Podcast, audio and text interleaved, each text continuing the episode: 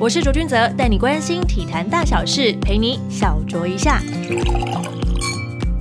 欢迎收听小酌一下，我是卓卓卓君泽。今天呢，要来跟大家聊的话题是稍微严肃了些，因为前阵子美国职篮 NBA 洛杉矶湖人当家球星 Kobe Bryant 在日前搭乘私人直升机是坠机身亡，享年四十一岁，震惊了体坛与全球的球迷。他年仅十三岁的女儿 Gianna 与其他七人也不幸罹难。今天的小酌一下，我们就邀请来曼巴精神的译者蔡世伟老师来和我们聊聊他眼中的 Kobe。我们先介绍一下，他是从台大外文系毕业，近年来许多的国内的最畅销的运动的书籍翻译都是出自他的手，包括了公开阿格西自传以及迈克乔丹传。欢迎我们的蔡世伟老师。嗨，大家好。老师，我想请教一下，为什么大部分的人在接触翻译这件事情的时候，一定会先选择他喜欢的领域？所以，为什么你会特别选择运动类呢？因为就是我自己本身就是从小到大就都很喜欢运动，不管是看啊还是自己打，那主要还是篮球啦。嗯，所以一开始接那个阿格西的自传，其实是。因缘际会之下，那时候其实就不懂网球。它是你的第一本就翻译，第一本就翻译，然后就真的是真的就是很多术语啊，就是完全不了解。Love game 啊之类的。对对，就是听那个奶人主播在讲，然后就记，一边看一边记，因为大概他讲的应该就会最专业的，然后就把它记下。然后从那时候才开始去。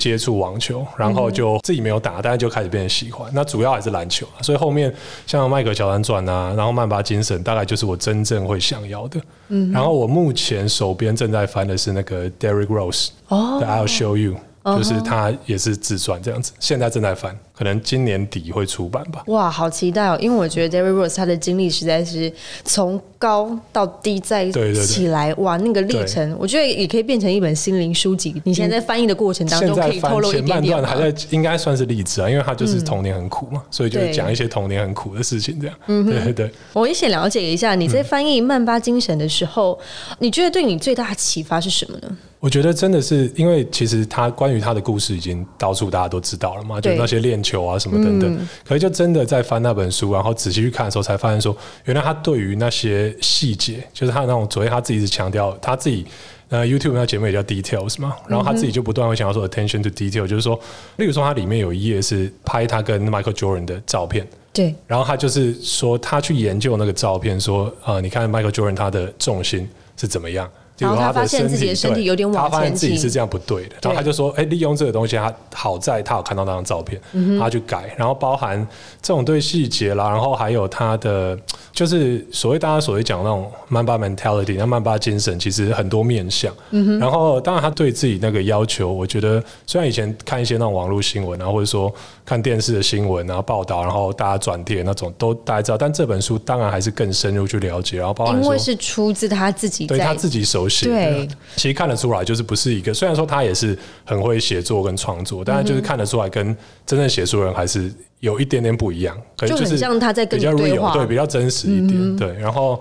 有一些蛮动人的啦，像这这个他对他家庭啊、女儿什么等等，就例如说，大家他可能大家平常讲说什么凌晨四点洛杉矶什么，就是只是着重在他对练球的这个勤奋，还有执着，对执着。可是他里面就有讲到说，他其实为什么要挑那种奇怪时间练，是因为他不想要牺牲跟家人相处的时间，他可以让小孩子哄小孩入睡的时候，他再去练，然后小孩起床之前他在练。所以他等于其实一天可以练四餐。对对对，他里面有讲说把它给切成比较多部分这样，所以他就说他不想牺牲球技，不想牺牲与家家人，所以他牺牲睡眠。嗯，就会觉得这其实蛮感人的。因为其实休息对于运动员来讲是非常重要的一块，大家可以做好非常非常严格的自我管理。其实从这本书里面也可以看得出来。对对。但因为我现在书还没有完整的看完，因为我看了想要看细一点，到底他他想要传达什么样的曼巴精神。但我觉得在读到一半的时候，我会觉得他好像把这个篮球当做是。他的一个宗教信仰的一部分。你自己在翻译的过程中有这样觉得吗？对，我觉得，因为他就是全心全力投入在篮球这个地方，然后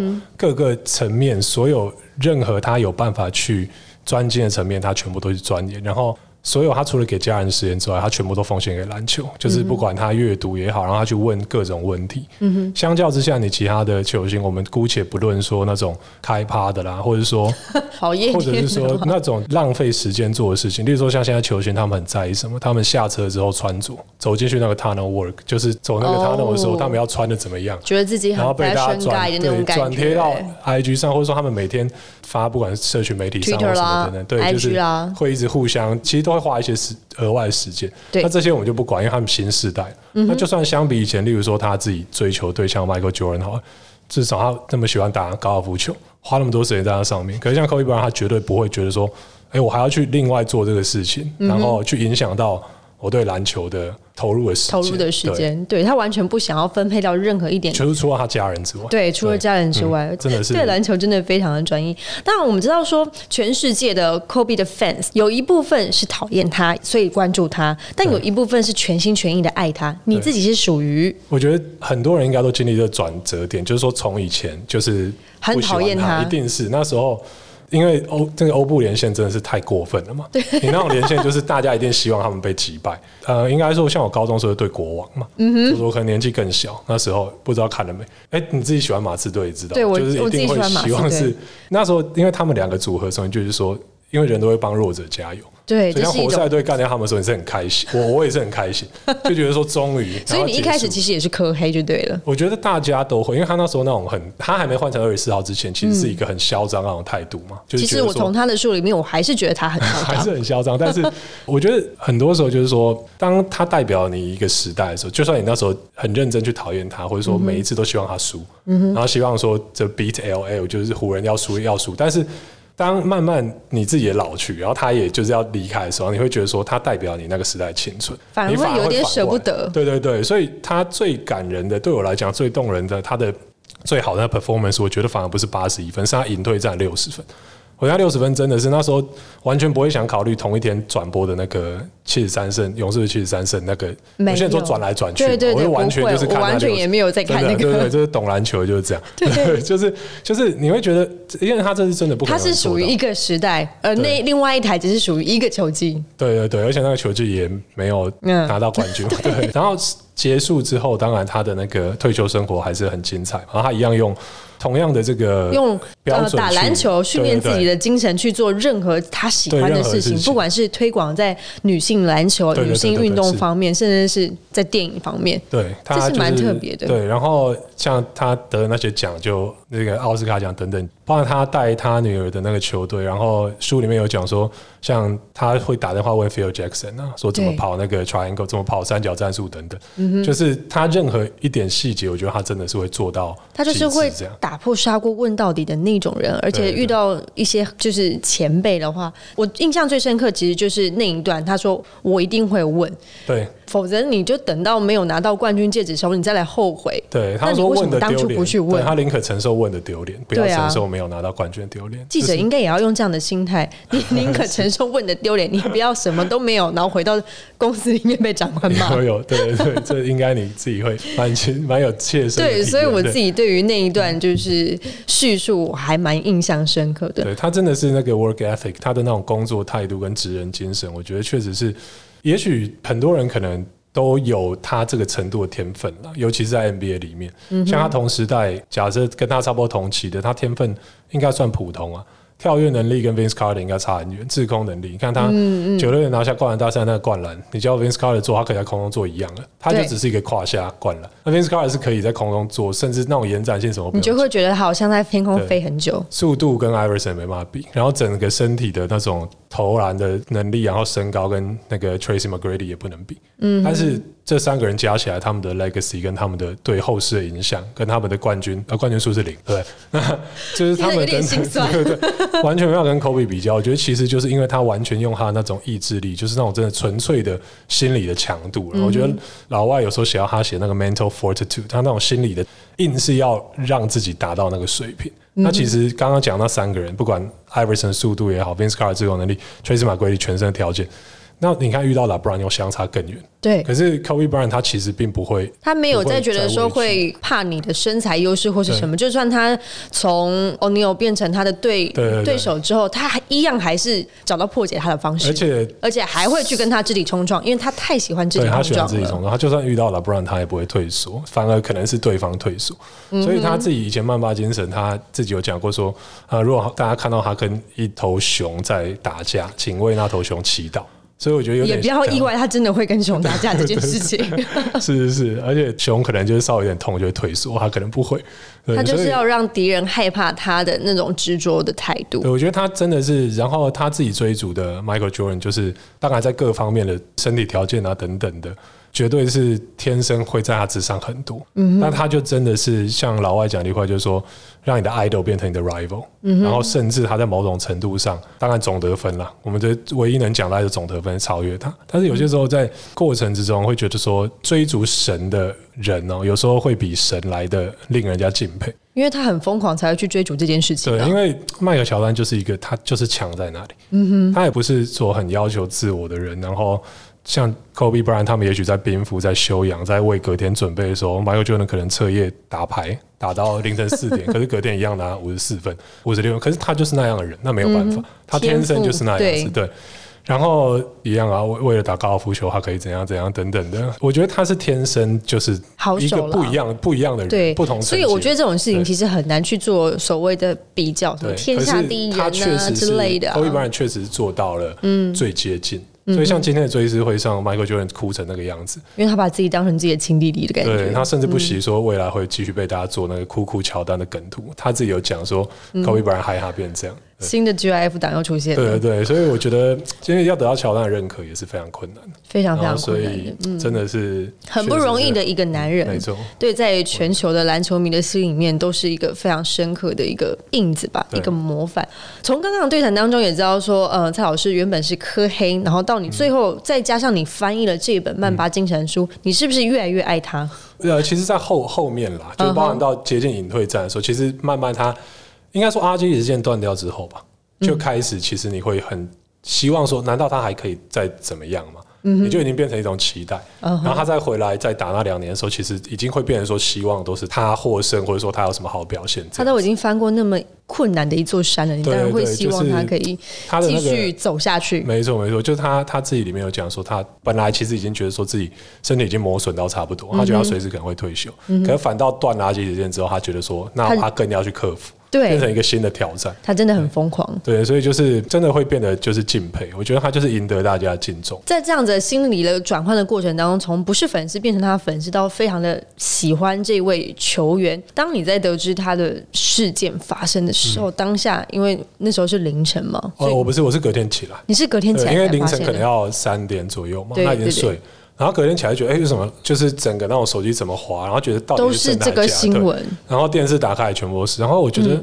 当时我唯一可以描述的状况，就是大概在我高二那一年的时候，看到那个九一事件。嗯哼，我觉得当时震撼力大概像这样，就是你看着那个画面，然后飞机这样撞进去，你觉得怎么可能会？怎么可能会有这样的事情？对。然后就觉得说，当然他也不是说铁打都会说他是不死之身或什么，可是你就觉得说，他应该可以逃出来吧？没有办法，这没有办法接受。我当下也是这样想。对，就是很难去平复了。然后所有的球星开始在那疯狂。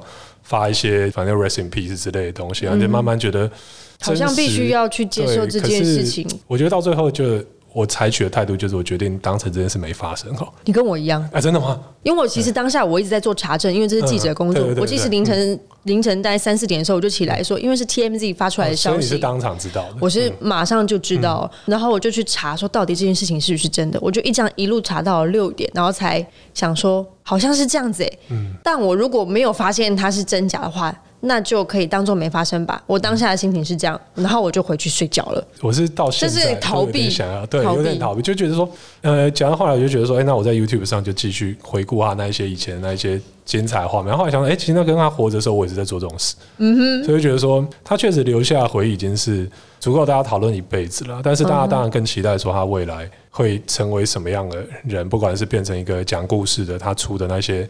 小说的系列啊，然后或者说他还要再拍什么电影或很多计划，其实大家还是很期待。但是这个就没有办法，真的太残酷。然后加上如果在想突然，画下了一个句点。对，还想到他包含他的女儿的话，我觉得他其实真的是一个很好的父亲。我觉得这一点也是值得称赞的。也许他整体而言的篮球表现或什么等等，你说他一辈子想要追逐迈克乔丹，他可能不见得做得到，但是他绝对会是一个更好的父亲。我觉得，因为他做的这些，他在时间分配上面，对他就是，而且不妥协。对于小孩子的爱啊什么等等，然后看着他，有时候看他那个画面，现在看真的还是会眼眶泛泪，就看着大家会开始转贴他以前教 G G 打球的那些画面，或者在旁边指导他或什么等等，然后就觉得说，当场在那种飞机知道说要坠落，那 maybe 五秒吧或四秒，嗯对于运动员来讲可能是很长一段时间，因为他平常可能四秒持球进攻，他可以走一套战术，再做哪些动作，所以对他来讲，运动员的感知，他的 perception 应该跟一般人可能不一样。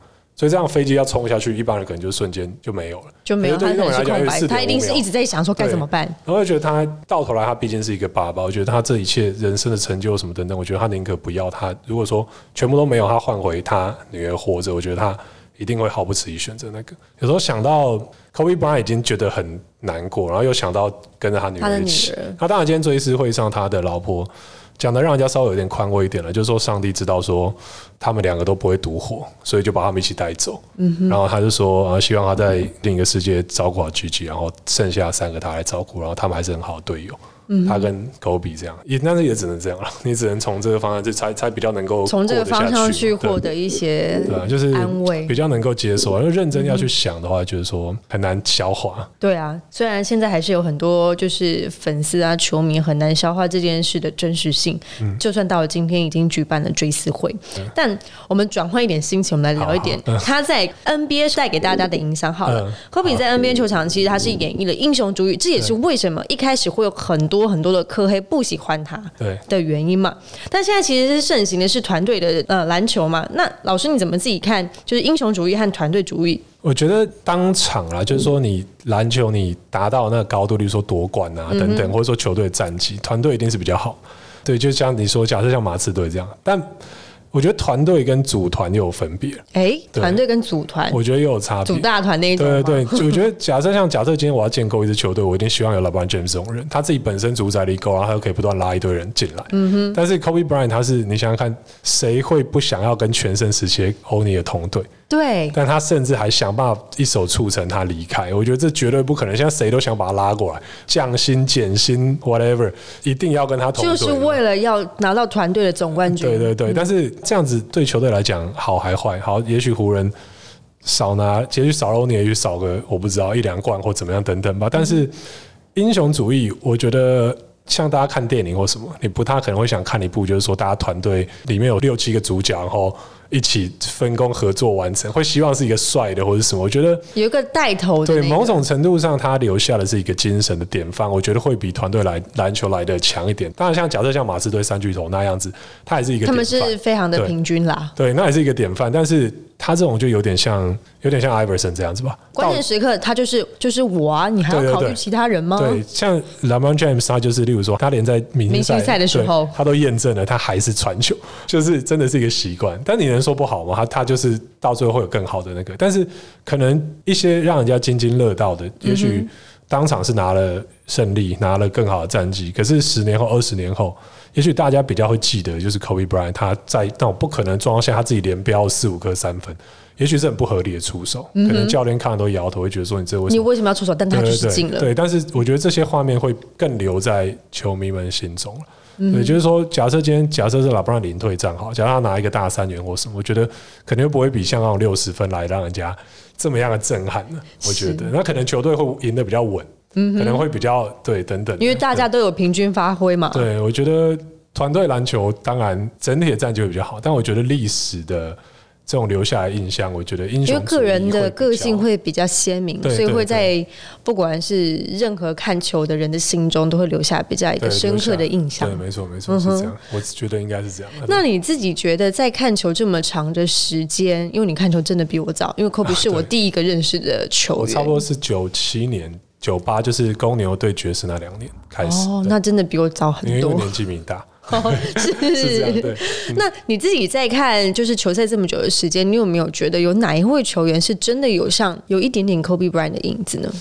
尤其是继承了他这种所谓的英雄主义的感觉。现在在目前这个球季，我是还没看到我觉得真的很难的，因为现在大家都说谁是他的学徒 Tatum 嘛，然后对 Tatum 嘛，呼声最高。我我倒比较少思考这个问题，你会觉得说，呃，Michael Jordan 最接近 Michael Jordan 是 Kobe Bryant，嗯哼，他最接近 Kobe Bryant 他自己有讲吗？好像好像没有哦，而且我我觉得，如果我是他的态度的话，应该是没有人可以追得上我。对我觉得就是独一无二，而且他有很多可以值得骄傲的地方。嗯，就是也许有人可以砍八十一分了，但是能够像他这样，我觉得我目前是想不出来。我觉得他好像是一个苦行僧哦，在阅读他自己写的对他，他是训练的而且他的训练就是。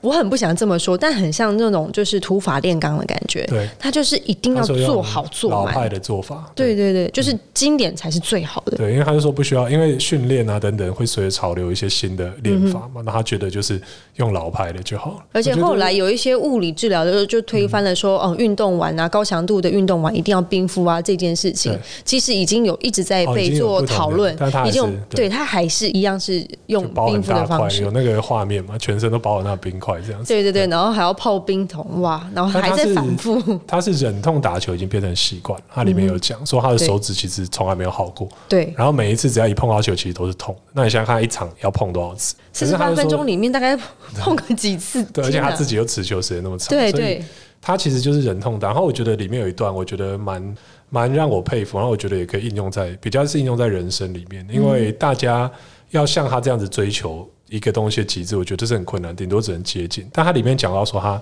忍着痛打球，然后他里面有一段话，他就是说，虽然我手指是断裂的状态，然后我有时候脚哪里受伤哪里受伤，也许我现在。比较不能跳，或者我比较不能往左切，或者我左手比较不能用，或者我右手哪里不能碰。那我在这些限制里面，我还是做到最强。然后他就说：“Still me, still Kobe 嗯。”我还是 Kobe，你还是挡不住。那我觉得你其实就会起鸡皮疙瘩。对我在看那一段的时候，每个人在人生的进程中，可能会带有一些逆境，那就很像你在球场上哪里受伤一样。也许你出社会，你可能要家里面背债啦，或者说你哪方面的条件比较差，或者你有什么缺陷，或者说等等的。那你有没有办法像 Kobe 一样，就是说我在这些缺陷或者这些逆境，我背着我扛着的状况之下，我还是做到没有人挡得住，或是做到可以赢别人。这就是令人尊敬的地方对，方我。觉得就是、这点是蛮动容、令人动容的。你翻译过这些就是传记的人物啊，嗯他们都有哪些共同特质？在你翻译完之后，你会觉得最感动你的地方？我觉得 Kobe Bryant 的感动就是我们刚刚讲的那一些，呃共通特质的在哪？共通的特质。因为他们都是非常伟大的运动选手。嗯，我觉得共通特质可能真的还是只能讲他跟迈克乔丹吧，因为我现在翻的。呃 d e r r y Rose 因为还在进行中了，还在进行中。然后迈克乔丹跟他当然是两个最相近的人，然后阿格西比较像是他的生涯的剧情起伏很大，嗯哼，就是要跳到一百多名外，然后跟电影明星结婚离了婚，然后又跟格拉夫结婚等等的，然后什么带着假发打冠军赛，然后怕假发掉什么，我觉得然后吸毒等等，他比较是故事性。那对于他的那个，就是对运动的执着或什么等等，我觉得他琢磨没有那么多，他比较琢磨在说他自己是一个很 mental player，他说他心理状态很会影响他。然后菲尔普斯就是，呃，因为我翻的那一本金牌法则，主要就是讲他的训练法。那训练法就是像刚刚左我讲，就是说现在那种很注重那种科学式，就我要怎么练怎么练怎么练，然后他就是服从这。那当然里面也是会讲到很多他天分的地方了，包括他的身形什么等等的。所以我觉得比较能拿来对比的还是乔丹跟他，但乔丹跟他我真的觉得性格上其实是有很大的不同，因为两个人都说好胜或什么，但我觉得乔丹的好胜是一种他是一个天生的霸凌者，他就是想要欺凌对方。对，他就是享受这个快感，不他管在就是各方面。喜欢在在自己不管是什么样的身体条件之下，就是你过来，不管你再大只再小只，我就是有办法把你，好像把你揍到鼻青脸肿的感觉。那我觉得，对我觉得 Kobe 的好胜是，他是 in pursuit of excellence，他是要追求卓越，嗯就是他要赢，但是他那个赢不是说我享受这个胜利的快感，就是哈哈我干掉你那种感觉。当然 maybe 也是有，但是他是觉得他比较追求说，哎、我做到什么程度。对，而且 Kobe 有一次在访问中，我记得那时候是 Matt Barnes 在跟他聊吧，嗯，就是 Matt Barnes 当然他还有那经典的画面，就是 ball fake，他假装要砸 Kobe，就 Kobe 一点反应都没有。后来退休后吓不到他的对，有一次跟他聊到 MJ，就说跟乔丹，他觉得跟他有什么差别。然后我觉得 Kobe 讲一句话是很正确的，就他说两个人都是好胜，但他 Kobe 他说我我只对篮球好胜，但是乔丹是对所有事情，比如说他今天可能打牌也要赢，他高尔夫球也要赢，甚至他有一个故事桌球嘛。他桌球输给一个记者之后，他自己买桌球桌回去练嘛。那 Kobe 不会做，他他不会做这种无聊事情的。我桌球又又怎样？嗯哼，他就是要篮球的那个嘛。那你就可以知道说，其实乔丹他就是他是天生好胜心很强，他就是想要这个快感，他有点是对这个快感上瘾。嗯我觉得对，所以翻两个人的书，我觉得其实差别很大。嗯哼，对，就是也许动作方面，或者说他们的成就，然后都是 Phil Jackson 带的，然后等等等等，大家会觉得他们的 comparison 有很多相同处，但其实。我觉得本质上是两个非常不同的人。嗯哼，就是乔丹真的是比较偏向坏人的角色，觉得 真的偏向坏人角色。对对。好的，那在举行就是科比追思会的这一天，自己在看了那么多他的球赛，他的一些媒体的访问对答，还有他自己私底下一些种种的故事啊等等，你觉得他对球坛甚至是体育界最大的影响是什么呢？嗯，他的影响。就是在 Michael Jordan 跟老 b James 中间，他代表了 NBA 吧？NBA 总要一个门面人物嘛，对不对？那我觉得他在那一段时间里面，他就是 NBA 门面人物。然后整个国际化总需要有一个人接手嘛。乔丹结束之后，对，那我觉得应该算是 Kobe Bryant 他接下了这个东西。嗯，然后动作吧，我觉得他打球动作虽然是承袭自 Michael Jordan，但是应该他自己的改善，包括外围投射等等，这些乔丹比较没有的。我觉得。多数的人会后后面人会受到他影响很多，应该就是说，像后面那些球星所讲的，就是说，对他们来讲，Kobe Bryant 就是他们的乔丹嘛，他们就是跟学着他打球这个样子。我觉得一定很多人就像当时 Kobe 那一代人被乔丹所影响一样，这些人是受 Kobe 影响。嗯哼，在事故发生之后，有很多的呃球迷就是拿出来讨论说，那到底 NBA 的 logo 可不可以换成 Kobe？他们的建议是这样，你自己的看法呢？我是觉得这应该应该没有必要了。应该没有必要，因为我觉得，呃，这些 tribute 就是可能就告一个段落，就是该做的做了，像这样追思会，然后像之前那明星赛改制了，然后改名了，我觉得明星赛那个讲座改了他的名字等等，我觉得这都还 OK。但是因为 logo 反正就长那样子嘛，那之前如果改的话。我觉得他自己也不会希望说原本没有这个考量，但是却因为意外而改成这样。我觉得他会希望说是他自己本身成就就让大家逐一改。嗯哼。那如果说成就主义改的话，他当时乔丹可能也可以做一个后仰的姿势改成乔丹等等的。对。可是我觉得，但没有因此这个 logo 应该是没有必要，就是让它维持原本的样子。嗯哼。好的，如果想要再了解更多曼巴精神的话，非常欢迎大家去书局购入这本书。现在在哪边还可以买得到呢？蔡老师？呃，我觉得博客来应该都还订得到，然后远流有在紧急再版嘛，然后成品金石堂都可以买得到左左的书的地方都可以 做自己喜欢的事吧。